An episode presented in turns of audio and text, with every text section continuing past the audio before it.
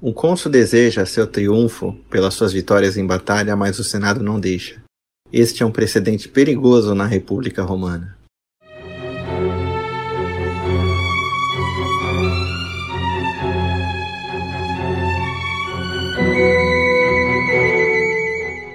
Muitas vezes, algo que não parece importante adquire uma certa relevância quando é visto subespécies eternitatis, conhecido à luz da eternidade conhecido a partir do futuro, daquele que tem a sorte né, de olhar daquilo de uma maneira tão distante que perceba claramente os fluxos da história indo e voltando e consegue ver aquilo que era semente e se tornou mais tarde um fruto, algo que realmente aconteceu. Quando você está no meio da história, é necessário ser muito sábio, do nível de um Aristóteles, de um Olavo de Carvalho, para corretamente identificar as tendências na hora do seu nascimento. Mas no nosso caso, nós estamos com 2.500 anos de distância, então nós estamos praticamente vendo a história realmente do ponto de vista da eternidade, tão longe que nós estamos. Então nós realmente conseguimos identificar claramente onde está o fluxo e o que vai ser importante mais tarde no futuro de Roma e, consequentemente, no futuro que formou a nossa civilização.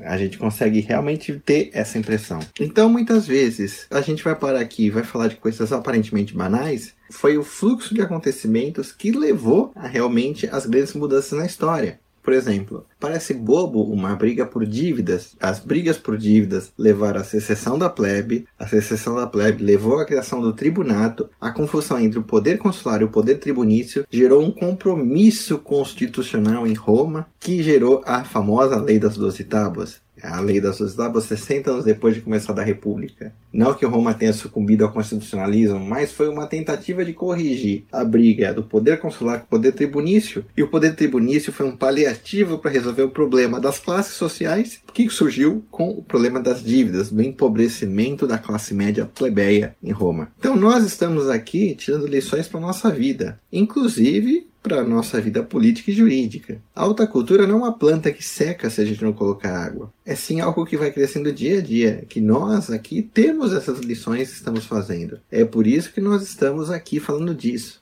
E a história não só passa por fluxos, mas passa por homens. E nós estamos na briga entre dois cônsules. Os cônsules tinham poder igual, tinham poder de veto sobre o outro, e era a briga entre o cônsul Apio Cláudio e o cônsul Publio Servilius Strutus. Estamos no ano 495 da República. Nós já vimos na aula passada realmente a briga entre o Cláudio e o Servílio, como o Servílio baixa um édito para fazer um paliativo para tentar aliviar a plebe romana da possibilidade de prisão e escravização por dívidas para que eles pudessem ir para a batalha. Ele ganha realmente dos Volscos, ele tem realmente, ele pega reféns, umas cidades que não, dos Volscos que não entraram na guerra, mas derrotou muitos lá o Servílio volta para Roma.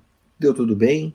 Não, porque o Apio Cláudio e o Servílio trocavam realmente no Senado romano bastante acusações entre si, já que os dois cabeças da República estavam tomando posições antagônicas. O que estava vendo na República Romana naquela época é de maneira análoga o que está acontecendo conosco agora, que é a destruição financeira da classe média. Classe média é difícil falar na antiguidade, mas, na verdade, os plebeus livres trabalhavam por jornais nas terras, eles estavam sendo realmente esmagados economicamente. Por quê? As terras públicas tomadas pelo Estado romano eram arrendadas para a aristocracia dos patrícios, que estavam no Senado e cuidavam realmente da divisão, já que uma das atribuições do Senado era cuidar do tesouro. A plebe também era chamada para a guerra, ou seja, a plebe não cuidava dos campos dela no momento que ela vai para a guerra. No momento que você vai para a guerra, também você morre.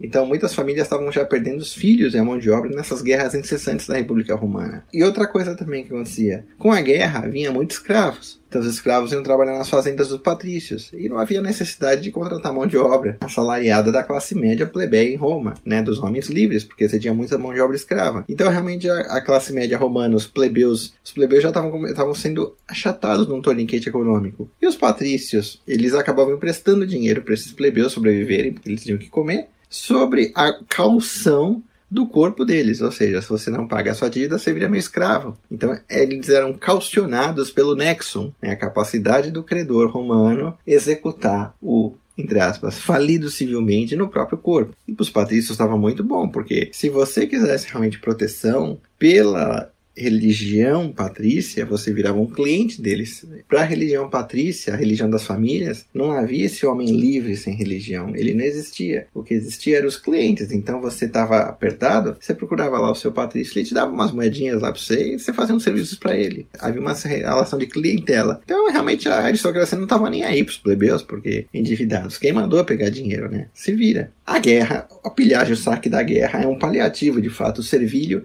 ele permitiu que os soldados saqueassem muitas cidades que ele tomou e capturou para poder também voltar para Roma com esse dinheiro de roubo, de guerra e poder pagar as dívidas, mas não era suficiente.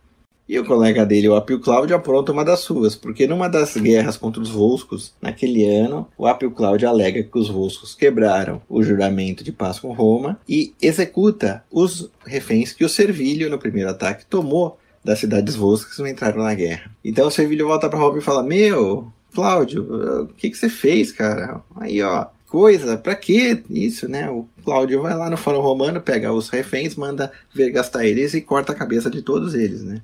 E o Cláudio também fala, ó, Sevilho, você colocou essa lei aí de, de anistia de devedor, mas você está acabando com a estrutura econômica da cidade. Porque quem deve tem que pagar mesmo. Então vamos acabar com esse negócio aí que você fez, porque realmente os plebeus têm que pagar a conta mesmo. Não pode ficar assim desse jeito. E o Sevilho não quis se indispor com o colega. Porém, o Senado realmente estava indisposto com ele. E acabou que o Sevilha foi até o Senado e pediu o triunfo. O triunfo, aquela procissão de ação de graças, porque ele realmente derrotou o inimigo, ele merecia o triunfo. E o Senado, né, não, você tá, tá indo contra a gente, né? O Senado todo formado de aristocratas, o Senado tava, não tava gostando do Servilho, cara. O Servilho não tava jogando de acordo com a linha da aristocracia, então o Senado negou o triunfo pro Servilho. Que é muito comum na história de Roma, né? Por birra, às vezes o Senado não dá o triunfo, que é, os generais merecem, né? O triunfo é a grande imaginário romano, né? O grande momento de glória da carreira de um romano, né? Uma vez na vida. Então, o Servilho queria aquele triunfo. Muito bem, o Servilho teve uma ideia que realmente mudou um pouquinho a história da República Romana.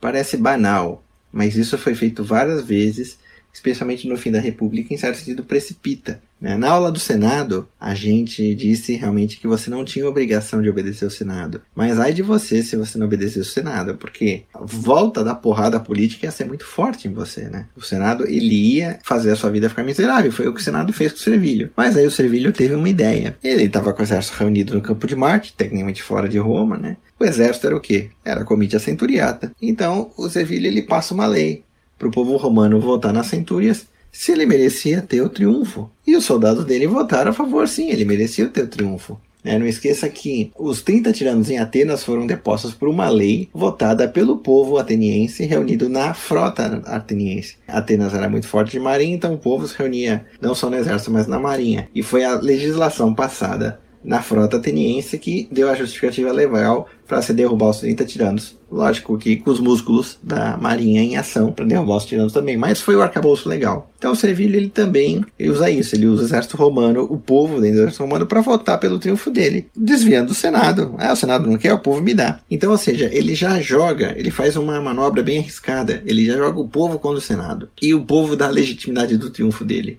ele pega e triunfa. Ele monta a procissãozinha dele lá com o carro dele, né? E vai em triunfo até o Capitólio lá e oferece o sacrifício a Júpiter Optimo Máximo e consagra a carreira dele. O Senado romano fica doido, mas não podiam fazer nada. E isso, eu acho que foi um precedente bem perigoso na República. Foi legal, mas criou precedentes, porque no futuro a gente vai ver realmente que a ação política da Assembleia Popular contra a decisão do Senado, ela é uma arma muito poderosa a ser usada, só que efetivamente é uma cisão da cidade, né? Alguém poderia dizer que isso é uma analogia com o sistema bicameral que nós temos hoje em dia, já que nós temos o Senado, o Congresso e a Câmara dos Deputados representando o povo. Esse sistema de duas câmaras, né, que podem uma antagonizar a outra. Mas naquela época era uma cidade-estado, era muito pouco, né? Então a Câmara dos deputados que representavam o povo era o povo efetivamente reunido no exército romano. Enfim, o Servílio paga para ver, o Senado paga para ver e todo mundo paga para ver. Ele triunfou. Naquele mesmo ano teve a chamada Guerra de uma Noite Só, que os Volscos, Aruncos e Sabinos fazem também uma conspiração para atacar Roma, mas os romanos sabem que eles estão marchando. O exército romano sai, o Servílio vai para um lado, o Aulo Postume, o Servílio dá um comando de tribuno e vai para outro, e o exército romano acaba derrotando essa nova coalizão relâmpago contra eles numa noite só. Foi a famosa Guerra Relâmpago.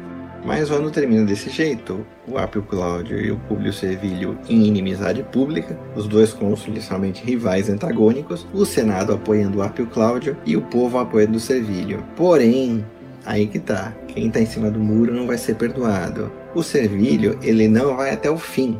Ele, por mais que grite pro Senado que acabou, porra, e que ele ia fazer e acontecer porque ele tinha o povo nas mãos, o Servilho não foi até o fim.